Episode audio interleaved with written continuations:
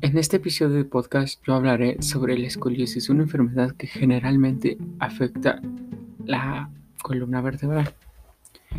Es una curvatura lateral de la columna que ocurre con mayor frecuencia durante el periodo de crecimiento anterior a la pubertad, aunque puede presentarse a causa de afecciones como la parálisis cerebral infantil y la distrofia muscular. Se desconoce la causa de la mayoría de los casos, que aproximadamente un 3% de los adolescentes tienen escoliosis. La mayoría de los casos de escoliosis son leves, pero algunas deformidades de la columna vertebral continúan empeorando a medida que los niños crecen.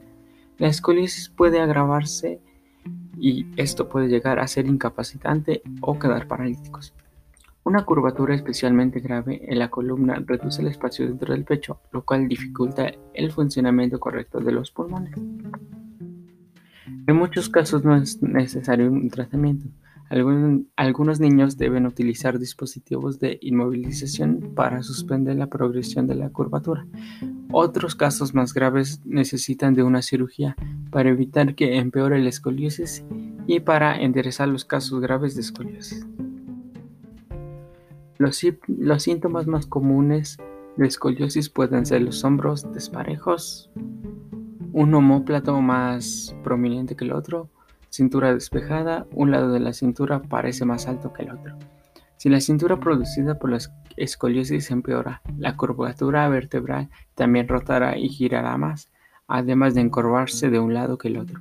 Esto que hace que las costillas de un lado del cuerpo sobresalgan más que del otro.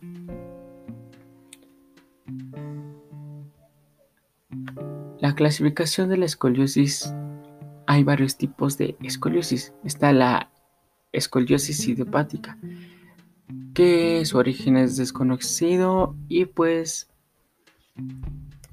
eh, no, no se ha encontrado en sí una causa real para este tipo de enfermedades. Está la escoliosis neuromuscular asociada a enfermedades neuromusculares. Está la escoliosis por malformación congénita eh, asociada a malformaciones vertebrales, escoliosis sindromáticas asociadas a síndromes reconocidos generalmente que son genéticamente. Esos son algunos tipos de escoliosis y pues espero que les haya servido este podcast. Eh, eso es todo y pues muchas gracias.